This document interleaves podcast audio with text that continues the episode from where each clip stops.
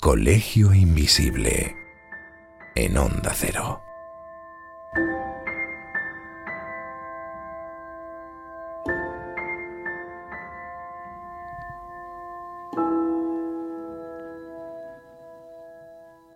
Los desastres mayúsculos se desencadenan porque se producen una serie de fatídicas circunstancias que por separado no llegarían a ninguna parte, pero que juntas, como eslabones de una especie de cadena maldita, acaban con el peor de los escenarios. Y hay que decir que pocos escenarios ha habido peores en los últimos 60 años que el protagonizado por un grupo de jóvenes valientes, que después de un trágico accidente de aviación el 13 de octubre de 1972, fueron capaces de luchar por la vida, por su vida, cuando todo estaba extremadamente en contra de que así fuera.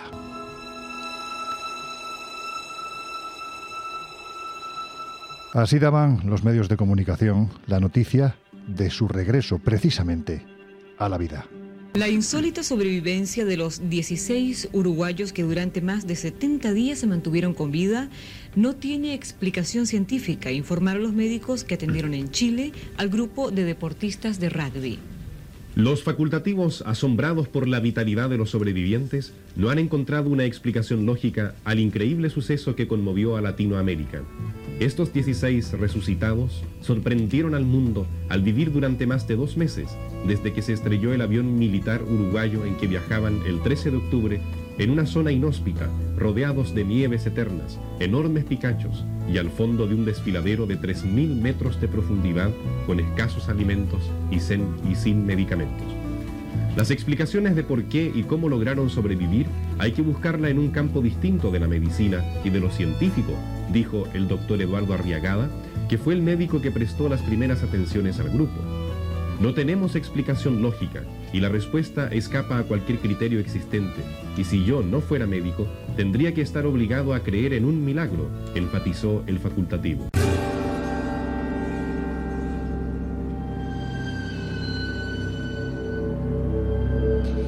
Dieciséis supervivientes.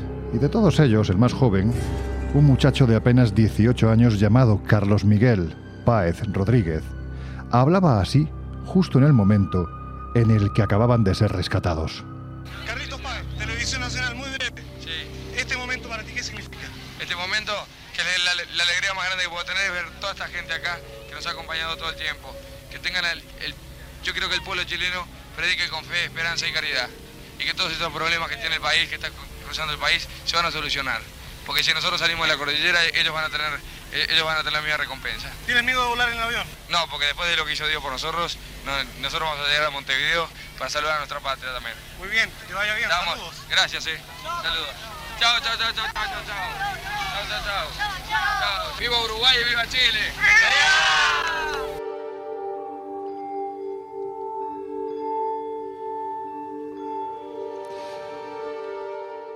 Carlos Páez, bienvenido al Colegio Invisible. ¿Cómo se encuentra? No, me encuentro fenomenal. La verdad que con este, pretendí pasar un enero que es nuestro mes de vacaciones hmm. tranquilo, pero fue el, enero más intranquilo del mundo desde, desde que empezó todo este tema de la película, la nominación al Oscar, en fin fue una locura, digo, tengo entrevistas permanentes con el mundo entero, este, porque la película, fíjate que está número uno en todos 93 países. Es una historia de gente joven, es una historia extraordinaria, es una historia, dice National Geographic, que fue la historia más grande de supervivencia de todos los tiempos, pero lo importante no es eso, lo importante es que fue protagonizada por gente del común.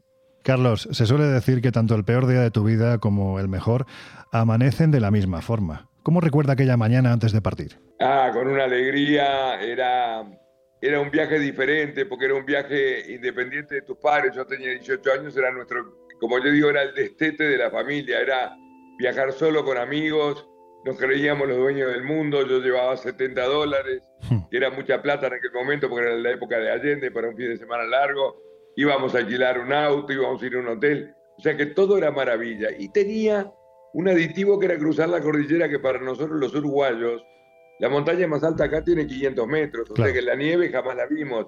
Entonces tenía una, un, aditivo mayor, íbamos a un país nuevo, Chile, a comprar ropa, a salir con chicas, o creíamos que íbamos a salir con chicas, pues siempre es una creencia, esa que después no se, después no se da.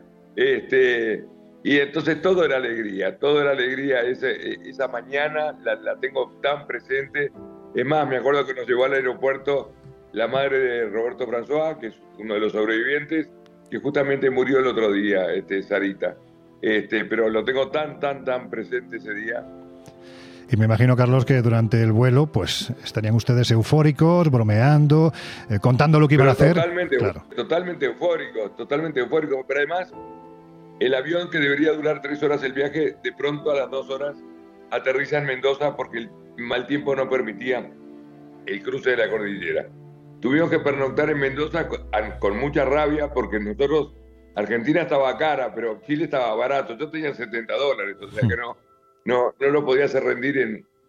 Pero al otro día retomamos el viaje, un curioso viernes 13, mirá qué día fuimos a elegir. Es curioso. Este, le dije a Gustavo Servino, le digo, vamos a saber si es el viernes 13 o el martes 13, el día de la, de la mala suerte. Acá en Uruguay tenemos esa discusión. Hmm. Este, que bueno, eh, cobró vigencia esa anécdota porque, bueno, pasaron algunas cosas. Es evidente, da la sensación de que en este caso fue el viernes 13, ¿no? ese, ese presagio de, mala suerte porque de repente... Pero es que también, también tenés que verlo de otra manera. Para mí fue suerte o mala suerte. Para mí fue suerte y para otros no. Digo. Eh, entonces eh, hay que verlo de los dos lados. Carlos, de repente, de forma totalmente inesperada, algo sucede. ¿Cómo fueron aquellos minutos, creo que agónicos, desde que entran en el primer pozo de aire hasta que finalmente el avión se literalmente en la nieve a más de 4.000 metros de altura. ¿Cómo recuerda usted esos momentos? Bueno, lo, que pasa es que eh, eh, primero uno de los militares salió de la cabina a decir pónganse los cinturones porque el avión va a bailar un rato, puede venir una zona de turbulencias. Justo me cambia el asiento este, Rafael Echevarren, me pide eh, la ventana, yo era, un, yo era un caprichoso, yo era como dicen en España un pijo. Digo, viste que los, los, los pijos quieren quieren la ventana del avión, la ventana del auto. Bueno, yo estaba ahí agarrado a la ventana y este me venía a pedir lo más preciado que yo tenía para sacarle fotos para llevarle a la novia. Y entonces yo le contesté con cierta arrogancia, le dije, sí, Rafael, sentate, a mí no me importa nada. Me dice como el que yo hubiera viajado mucho. Él se sentó feliz a sacar fotos y yo del lado del pasillo con una rabia para que no se dieran cuenta los otros, trataba de, trataba de, de que no se dieran cuenta. Y ese hecho del destino hace que yo esté aquí vivo y él no. Porque minutos después de ese episodio, un pozo de aire gigantesco que bajamos, según dicen, 600 metros de golpe, que es una bestialidad, que me acuerdo que nosotros le gritamos como en la Plaza de Toros de España, ¡ole! Y el avión que retoma altura y volvimos a caer en un segundo pozo de aire, que volvimos a gritar ¡ole! Pero la sensación era de miedo y el miedo se convierte en pánico y de pronto sentimos una acelerada bestial del motor, el avión que levanta la nariz y de pronto el golpe más bestial que te puedas imaginar cuando el avión choca con la panza y con el ala y se parte al medio. El avión chocó a 400 kilómetros por hora, para que tengas una idea. O sea que imagínate el impacto. En ese momento, todos cuando nos subimos a un avión pensamos que el avión se va a caer, pero cuando se cae, vos decís esto, a mí no me está pasando. Y me acuerdo que hice dos cosas. La primera cosa, me metí la cabeza entre los brazos porque había leído en caso de aterrizaje forzoso lo que había que hacer. Y la segunda cosa, me puse a rezar. Y empecé por un Padre Nuestro y cuando empecé por el Padre Nuestro dije, es demasiado larga el Padre Nuestro, no voy a quedar lo suficientemente bien con Dios. Entonces opté por rezar un Gloria, que es la más cortita que tenemos los cristianos, pero cuando empecé a rezar el Gloria dije, no, es demasiado corta Gloria, no voy a quedar lo suficientemente bien con Dios. Y opté por el Ave María, que es la oración del medio en tamaño, pero tenía un valor agregado. Digo, acá mato dos pájaros de un tiro, quedo bien con Dios y con la Virgen, que es la que tiene más rating de todo el santoral. Esto te lo juro, aunque no lo creas, pero todo esto lo pensé en micras de segundo. Y empiezo a rezar una Ave María en el momento en que el avión choca y termino de rezar el Ave María en el momento en que el fuselaje finalmente se detiene.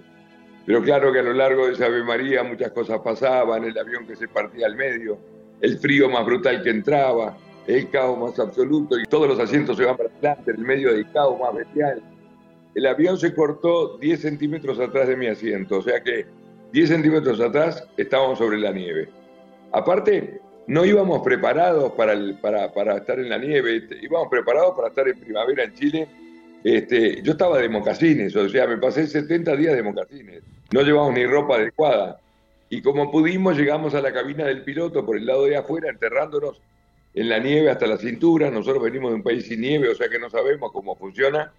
Y llegamos a la cabina del piloto donde el comandante estaba muerto, el copiloto muriéndose y lo único que decía el copiloto es, pasamos Curicó, pasamos Curicó, pasamos Curicó, pidió agua y al poco rato murió. O sea, nos quedamos con la información de que el avión había pasado un lugar que se llamaba Curicó, para nosotros un nombre totalmente nuevo, Claro. y nos apretamos a pasar la peor noche que te puedas imaginar. Lo que decía Roy, uno de los sobrevivientes, decía, lo que yo comparo con el infierno fue esa, esa primera noche. Gente que moría, gente que desvariaba, muertos de sed, muertos de frío, muertos de hambre, muertos de miedo. Porque yo estaba sin mi mamá, sin mi papá. Claro. Yo tenía niñera en esa época, para que veas el personaje que iba ahí. Y estaba sin mi niñera también. O sea que yo no estaba acostumbrado, yo venía de una vida muy acomodada, no sabía lo que era. Para que tengas una idea, y este cuento no sé si lo hago muy bien, le pregunté a Canesa, ustedes tómenme como de 18 años, no como de 70. Le pregunté a Canesa, che, Canesa, ¿esto es lo que se llama un desastre? O sea, no tenía el concepto de lo que era un desastre.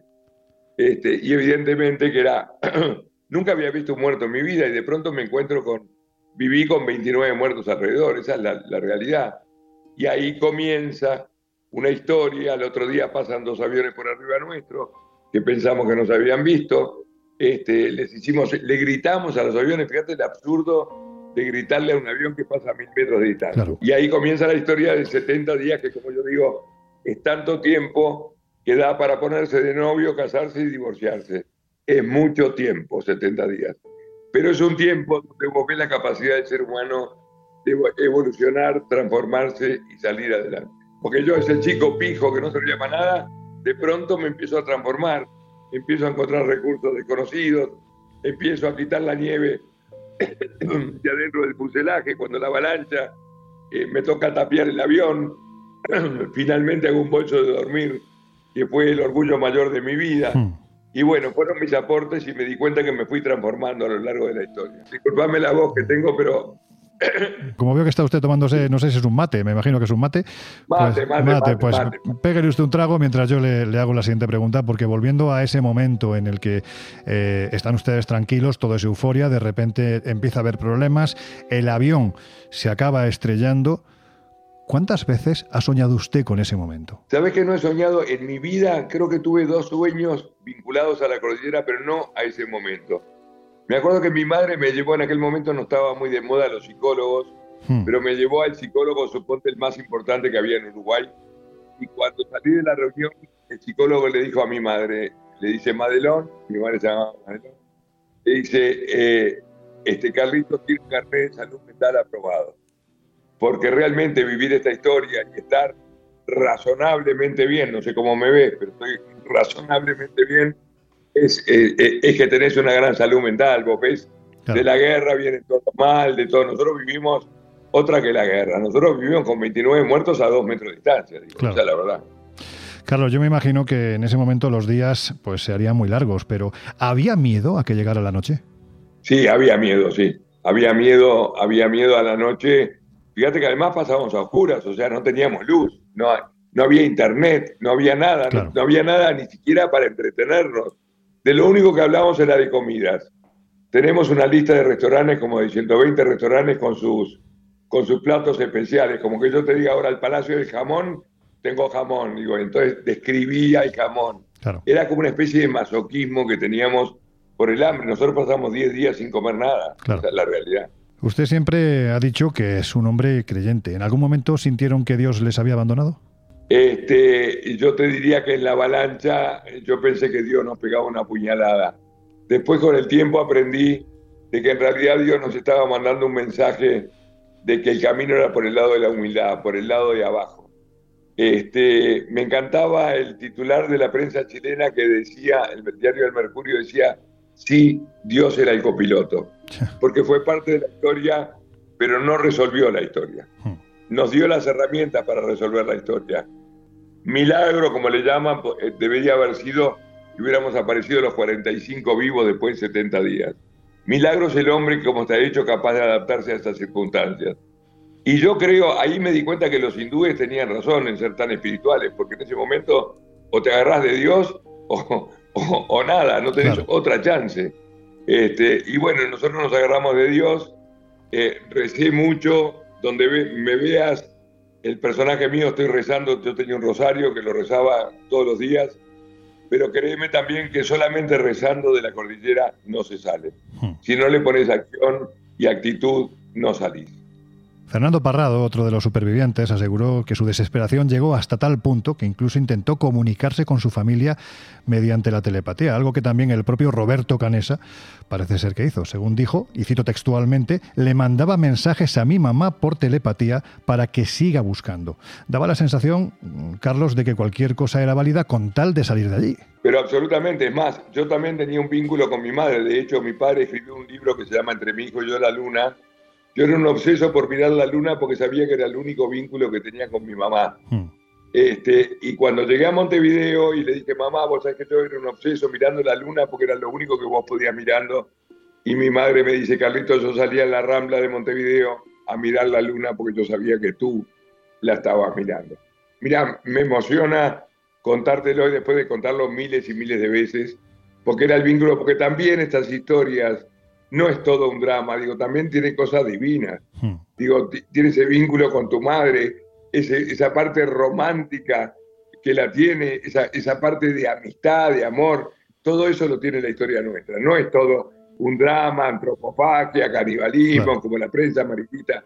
Digo, tiene cosas muy lindas de las cuales yo rescato. Yo todas mis conferencias trato de ir por el lado positivo, como que triunfó la vida, porque al final hoy somos más de los que salimos en aquel avión. Hoy hay como 140 hijos y nietos. Yo, gracias a que yo estoy vivo, hay ocho más. Entonces es una historia que valió la pena porque es un homenaje a la vida. Tú lo decías al principio. Es un homenaje a la vida y este, merece que la vida se viva, digo, este, eh, fue permanente la lucha. Lo más atractivo de nuestra historia era morirse. Digo, lo, lo más difícil era revertir esa situación porque era como decir, Dios, este, me muero y se terminó el asunto. Es más, en la película La Sociedad de la Nieve hay un momento que dice el capitán, dicen, él, él, ya no siente frío, él ya no siente dolor, él ya, porque había muerto. Está usted hablando de, bueno, pues gracias a la supervivencia de estos 16 muchachos, hoy son más de 140, pero si le parece, le voy a invitar a que escuche a una generación anterior.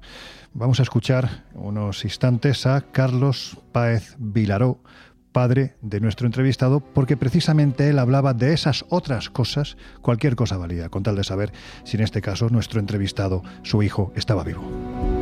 Estaba a distancias de miles de kilómetros de, aquel holandés eh, que eh, este, desde Enschede, la ciudad donde vivía, nos iba a, guiar con su mente. Pero el caso más extraño no, es este, es el caso de que el profesor Croisset, consultado para que nos ayudara, en ese momento estaba siendo operado, estaba siendo objeto de una operación quirúrgica, y le pasó los poderes al hijo. Se interesó en el caso y como quien pasa la pelota en, un partido de rugby para hacer el try, pasó la mente al hijo y le dijo, atendelo tú el caso.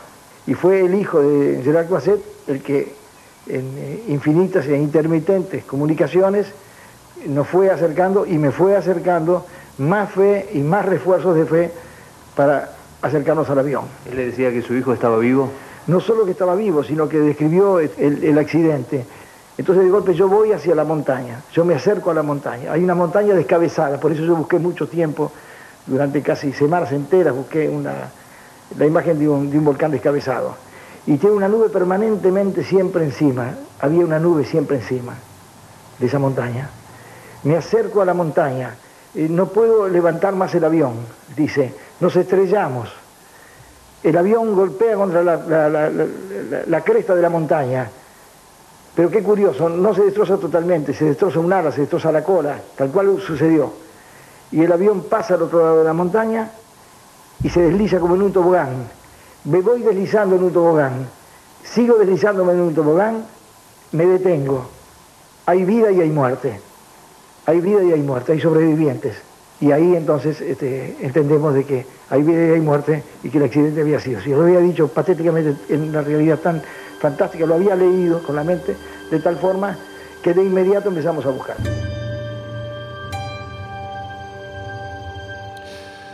Carlos, ¿habló usted en algún momento con su padre de este asunto? Porque la verdad es que es sorprendente cómo afinó. Sí, es más, tengo los, tengo los documentos de Curacet. Este, es más, él decía que el comandante no iba piloteando el avión, o sea que el comandante iba siempre del lado izquierdo. Eh, en este caso iba del lado derecho. Eh, también dijo que el avión era blanco, los aviones que cruzan eh, los, Andes y todos son naranjados.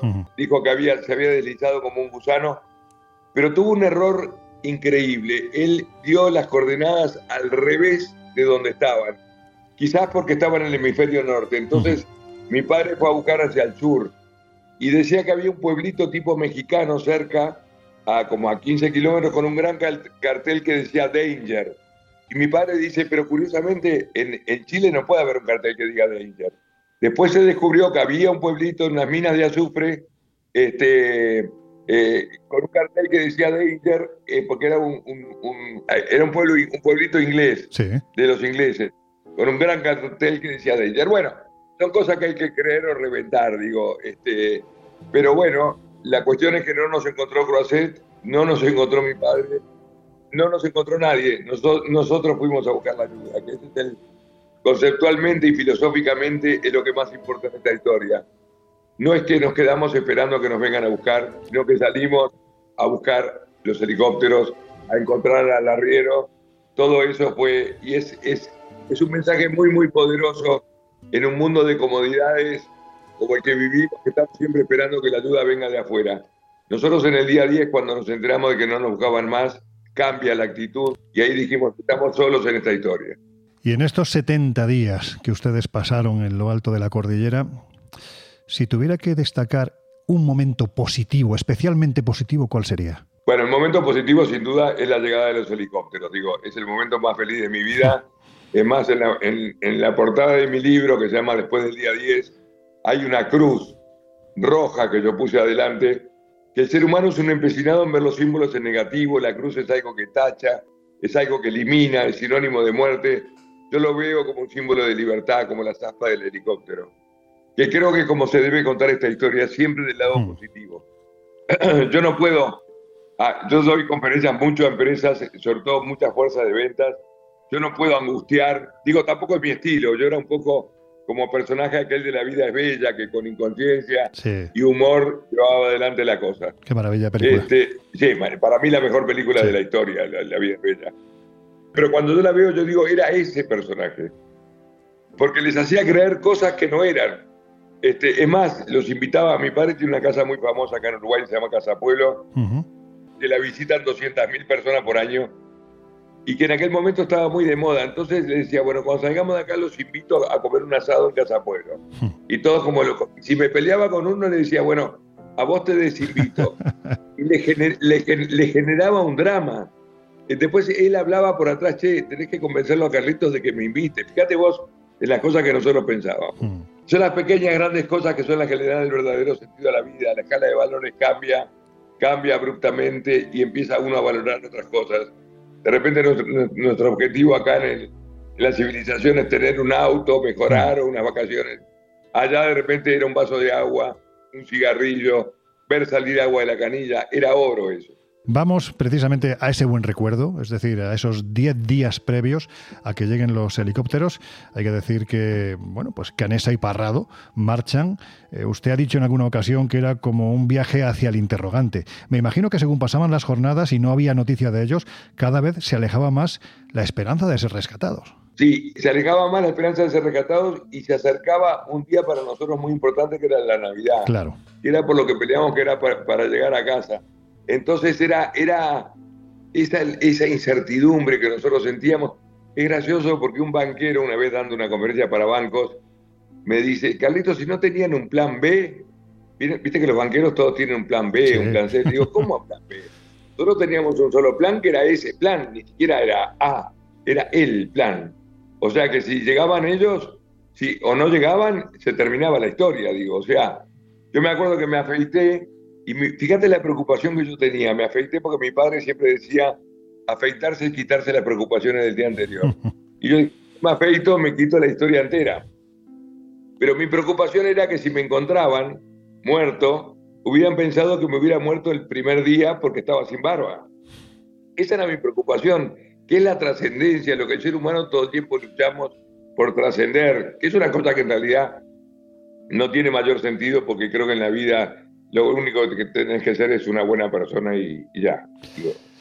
De hecho, hay, hay momentos, ¿no? Por lo que le he leído en alguna entrevista, eh, parece ser que en esos 10 días previos a que lleguen los helicópteros hay un momento en el que usted siente una especial euforia. De hecho, uno de los supervivientes le dice que ha soñado con que van a venir a rescatarlos cuando realmente no saben nada. El, el, último día, yo estaba el último, el, día 71, yo estaba abrazado a José Luis Inciarte, llorando desesperadamente, porque en una historia que no se resolvía, 70 días habían pasado, 10 días que habíamos perdido contacto con Parrado y con Canesa, y no me preguntes por qué mecanismo psicológico de la, de la depresión y la angustia paso a la euforia y tengo una especie de premonición de que estos habían llegado. Y no me animo a comentarla. Media hora más tarde, Daniel Fernández, que se despertaba, me dijo, Carlitos, acabo de soñar de que Nando y Roberto han llegado de algún lado. Y digo, yo tengo la misma sensación. Y prendimos la radio, una radio espica que teníamos en ese momento, y la primera cosa que escuchamos era algo vinculado al avión uruguayo. Y, claro, entre la estática no captaban, empezamos a cambiar el dial y todas las radios vinculaban hasta que captamos una radio que estaban entrevistando al embajador uruguayo César Charlone, que estaba en el aeropuerto de Pudahuel, en Santiago de Chile, y el embajador dice, señores, debo decir que es oficial que han aparecido Fernando Parrado y Roberto Careza. Imagínate lo que fue para nosotros, porque solamente escuchando esos dos nombres sabíamos que la historia estaba terminada que era el final de nuestra lucha, el final de nuestra angustia, pero por sobre todas las cosas era el principio de la libertad, era el volver a casa. Yo no peleaba por Hollywood, no peleaba porque Onda Cero me entrevista acá 51 años después, no peleaba por libros, no peleaba por documentales, no peleaba por fama, peleaba por cosas muy simples, volver a mi casa con mi mamá, con mi papá, con mi perro, que es como te dije hoy, las pequeñas grandes cosas que le dan el verdadero sentido a la vida. Carlos, ¿y cómo fue, cómo fue el día después? Ah, bueno, esa, es otra historia. bueno, nosotros salimos como personas normales y volvimos como seres famosos. Digo. De hecho, hay un personaje en España que le mando un abrazo a Luis Lezama, un cura, este, que como yo le digo, está el rey de España y el cura Lezama, porque es el dueño de la taberna de la Lavardero y del Café de Oriente. Es un personaje infernal que se vino vendió la máquina de cine en aquel momento en 600 dólares para pagarse un pasaje de Iberia para venir a entrevistarnos. este, eh, o sea, fue una locura lo que pasó, una locura de prensa del mundo entero en el Uruguay. Digo, el Uruguay es un país chico que no existe para la mente de la gente. Digo, es un país, existe Argentina, existe Brasil, pero Uruguay es un país chiquito. Y bueno, existe por el fútbol quizás y por la historia nuestra. Y, bueno, y, de, pronto nos convertimos en famosos. Donde vas te quiere conocer el Papa, te quiere conocer el Rey. Yo estuve con el Rey. digo, todos te quieren conocer porque es una historia que abarca todas las sociedades, del tipo más pobre al tipo más rico. Este, porque es una historia de gente común. Ese es el gran tema de nuestra historia. En estos años, Carlos, ¿en algún momento se le ha pasado por la cabeza por qué usted sí y otros no? Mira, durante el principio sí, era una mochila muy dura porque nosotros teníamos una explicación. Seguramente se murieron, se murieron los buenos y quedamos los malos. Hasta que un día me planteé y dije, no, ¿por qué yo soy malo? Yo no soy nada malo, digo. Me quité la mochila y cuando me quité la mochila de la responsabilidad, me empiezan a aparecer como por arte de magia todas las conferencias. Yo doy más de 100 conferencias por año en el mundo entero hablando de la historia. Estoy condenado a contar la historia como los Beatles a cantar Yesterday, ¿viste? Estoy condenado a contar la historia de los Andes y me parece que está bueno porque es una historia que aporta, es una historia de seres humanos comunes, que nos conocimos bien entre todos, que tuvimos momentos buenos y momentos malos, que hubieron buenas y malas acciones. Y bueno, es una historia del ser humano, del ser humano que, nos tocó vivir a nosotros, pero te podría haber tocado a ti, ¿eh? no, era, no es un mérito mío. Es un mérito del ser humano que unido salimos adelante. Sé que usted ha regresado al lugar. Mira, este, el mecanismo que yo tengo para, para encarar el drama es por el lado del humor, un poco lo de la vida bella. Este, yo volví, una vez fuimos 11 de los sobrevivientes y me acuerdo que los hice reír, eh, toda la noche los hice reír y estamos al lado de la tumba, ¿eh? Este, la segunda vez que fui, fui con Discovery Channel, que se hizo un documental muy bueno que se llamaba Voces de una tragedia, que fue un, un documental premiadísimo. Y la tercera vez fui con mi familia, con mis dos hijos y cuatro nietos y como 100 personas más. Y ahí no podía usar el mecanismo del humor, porque, porque no podía ser el payaso delante de todos. Y créeme que me la pasé mal. Me la pasé mal porque ahí se respira, se respira mucho sufrimiento. Bueno, pues esta es una historia que apasiona y estremece a cualquier generación, así que para saber cómo se han acercado a ella los más jóvenes, me acompañan dos estudiantes de cuarto de la ESO, es decir, tienen 15 y 16 años respectivamente, y una estudiante de segundo de comunicación audiovisual. Chicas, vosotras que habéis sido conscientes de esta historia más de cinco décadas después, ¿qué se os pasa por la cabeza al escuchar a alguien que la lógica dice que debería de estar muerto y enterrado en mitad de los Andes y sin embargo aquí está con nosotros. ¿Qué decís? ¿Os habéis quedado mudas o qué? Sí, la Me da la que sí. sensación. Encantada, soy Blanca Fernández. ¿Cómo estás, Blanca? ¿Cuántos años tenés, Blanca? 16, voy a cumplir en dos semanas. Bueno, sí, la verdad que toda esa generación están... eh, pero generó esta película un furor, Sí. una, y- una histeria colectiva. Yo te quería hacer una pregunta, que era que mm, al estar ahí yo entiendo que sea una situación muy difícil y como te has dicho antes, lo difícil es estar vivo.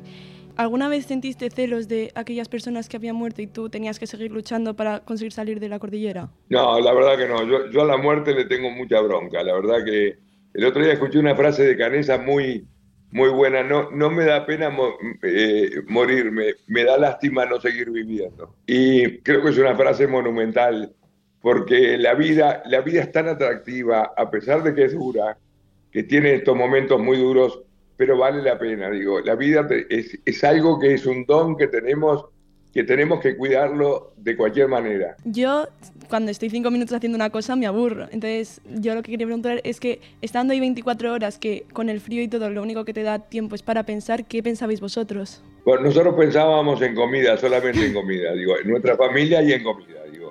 Este, ya te digo, tenemos una lista anotada de como 123 o 136 restaurantes con su plato así capeletis a la caruso, qué sé yo, cada cual anotaba y describía el plato. Era como una cosa masoquista porque no teníamos nada para comer, o sea que comíamos con el pensamiento, ese era el tema. Y en eso nos entreteníamos, no había internet, no había Instagram, no había Facebook, no había nada, no había teléfonos.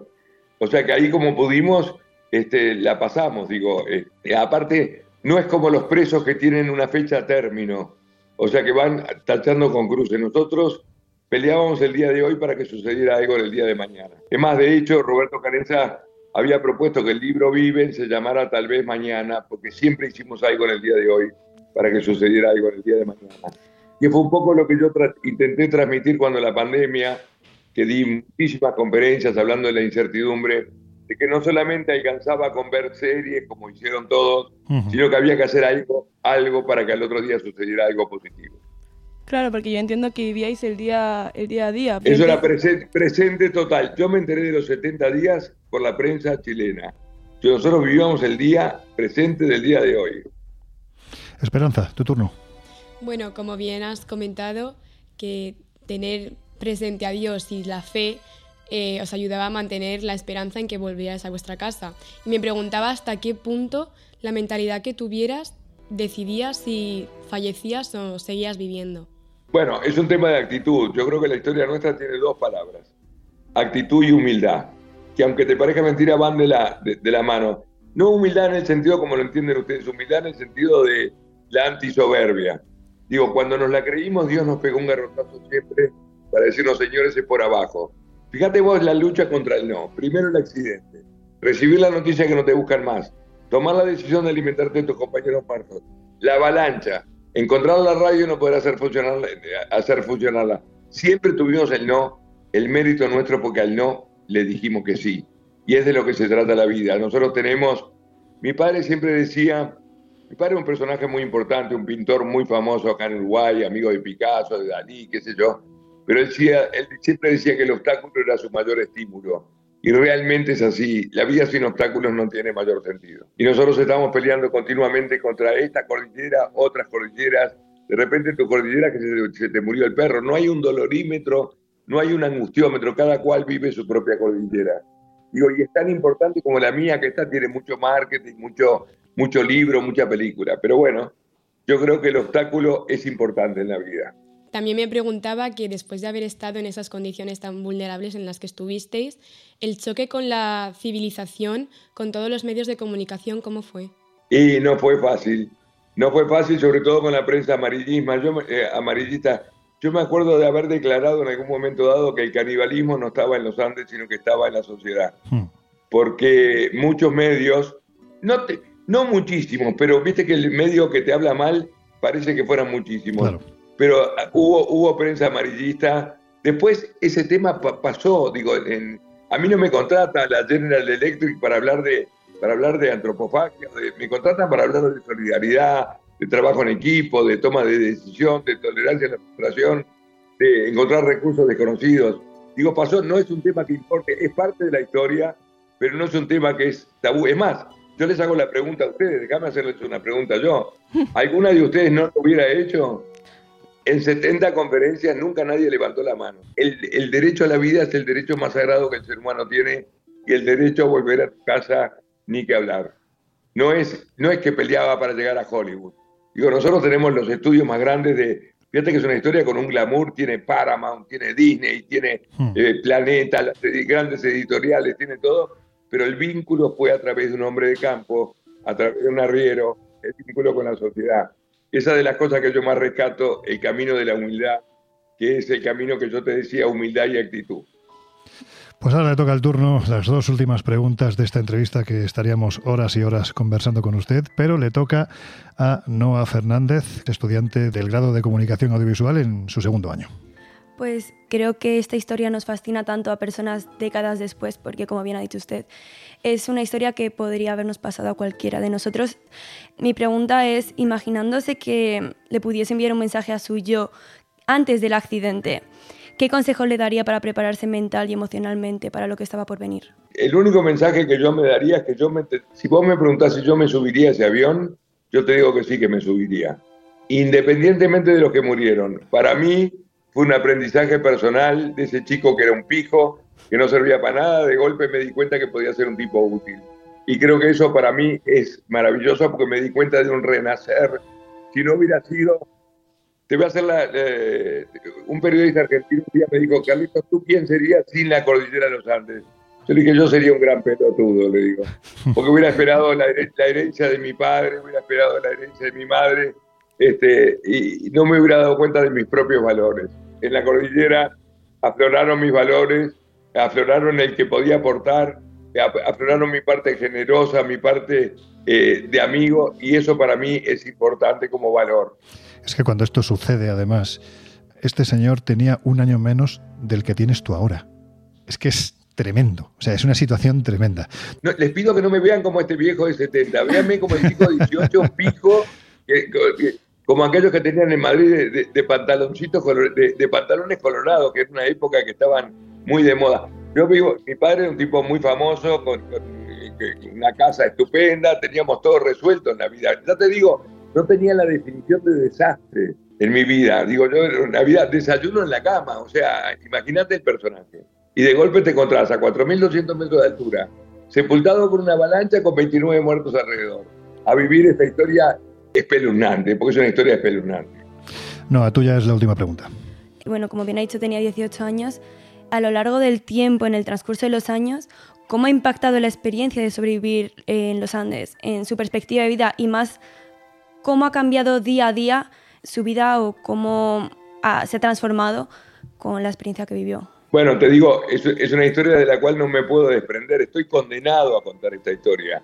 Y me parece que está bueno porque ya es una historia que no me pertenece a mí, le pertenece al mundo entero, como Titanic, son historias que le pertenecen al mundo. Y bueno, y por el momento la podemos contar nosotros, ya hay gente que dan la conferencia sin haber estado, este, cuentan la historia sin haber estado, porque bueno, tiene una cantidad de, elementos para las empresas bestiales, además de la motivación en sí mismo, porque es una historia que marca claramente que el ser humano puede. Y que sobre todo viviendo el proceso, yo tengo una frase que aprendí hace poco tiempo, una frase de San Francisco que dice así, empieza por hacer lo necesario luego lo que es posible y te encontrarás haciendo lo imposible. Que fue exactamente lo que hicimos nosotros. Empezamos haciendo lo necesario, luego lo que era posible y terminamos haciendo lo imposible, reapareciendo después de aquellos 70 largos días con sus noches en esta historia increíble del ser humano común. Qué música, ¿eh? Qué música la de Jaquino. Le gusta, ¿verdad? Es una maravilla esta, esta película. No, la película esta, y este es, eh, fue Bayona, la verdad que el gran mérito fue de J. Bayona, que le dio el mismo valor a los vivos que a los muertos. Es más, de hecho está contada por, un, por uno de los que murió. Y me parece que es justo porque siempre se habló de los sobrevivientes, pero no se habló de los muertos. Y los muertos, gracias a los muertos, estamos los vivos. Entonces, mm. creo que hace justicia. Mira, cuando se estrenó la película en Montevideo, que se estrenó para los sobrevivientes y los familiares de los que murieron, el aplauso final fue un aplauso cerrado, brutal de pie, y se cierra una grieta que existía naturalmente, naturalmente se cierra, y eso, la responsabilidad es de J. Bayona, que es un, yo lo he visto trabajar, es un tipo que es un apasionado, digo, de usar las cosas el rosario mío era el rosario verdadero, el reloj con el que yo mismo doy la lista era el reloj de mi padre. O sea, él buscaba el realismo permanente en la, película. La película se merece el Oscar, pero lo que desde luego se merece todos los premios del mundo es la historia de superación que ustedes vivieron. No le voy a decir eso, Carlos, mm, bueno, pues que yo me imagino que se lo han dicho en muchas ocasiones de que su historia es absolutamente inspiradora. Pero sí me gustaría finalizar esta conversación entonando un canto a la esperanza que destila prácticamente por cada poro de la historia que a usted y a otros como usted le tocó protagonizar, porque demuestra que nuestra especie, en circunstancias muy extremas, es capaz de unirse para lograr lo mejor, ¿verdad? Es que creo, es que, creo que al final lo que transmite esta historia es unidad. Mm. Creo que en un mundo dividido entre ucranianos y rusos, palestinos, israelíes y todo eso, creo que esta película viene muy bien en esta década porque marca la unidad. Es una historia que marca la unidad entre los muertos y los vivos, entre en la unidad eh, y que nosotros unidos no es que el trabajo en equipo sirva, nosotros en grupo salimos adelante. Eso es una demostración. Una cosa es hablarlo y otra cosa es comprobarlo, digo. Yo, con respecto al Oscar, te digo, a mí no me importa nada. El Oscar yo ya se lo di a la película. Yo mismo se lo, se lo di. Porque es una película, bueno, yo ya la vi ocho veces o nueve veces. Es una película que yo mismo termino llorando cuando yo mismo doy la lista. Fíjate vos que yo mismo me emociono conmigo mismo es un momento este, crucial, ¿viste? De, cuando aparecen los helicópteros. Los supervivientes del vuelo Fairchild 571 de la Fuerza Aérea Uruguaya, estrellado en plena cordillera de los Andes un 13 de octubre de 1972, son el ejemplo más contundente de lo maravillosamente solidario que puede llegar a ser, precisamente, el ser humano. Carlos Páez, gracias por atendernos y de verdad que le deseamos toda la felicidad del mundo. Buenísimo, y cualquier cosa tengo el Instagram mío, Carlitos Paez R, y mi página web por si quieren hacer alguna consulta, carlitospaez.com. Soy fácil de encontrar, digo, trabajo de eso, de que me encuentren. Y cuando vaya por España, te tomo la palabra con el jamón, ¿eh? Gracias de verdad, de corazón. Le enviamos un abrazo muy fuerte. Un abrazo.